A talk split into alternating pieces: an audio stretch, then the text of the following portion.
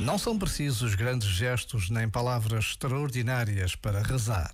A oração é sempre encontro, e os encontros podem ser breves, discretos e tantas vezes decisivos, como é decisiva a opção de ter um encontro diário com Deus. Um momento, longo ou breve, feito de silêncio ou de muitas palavras. O que importa é desejar este momento. Por vezes, basta a pausa de um minuto para que o encontro aconteça. Já agora, vale a pena pensar nisto. Este momento está disponível em podcast no site e na app.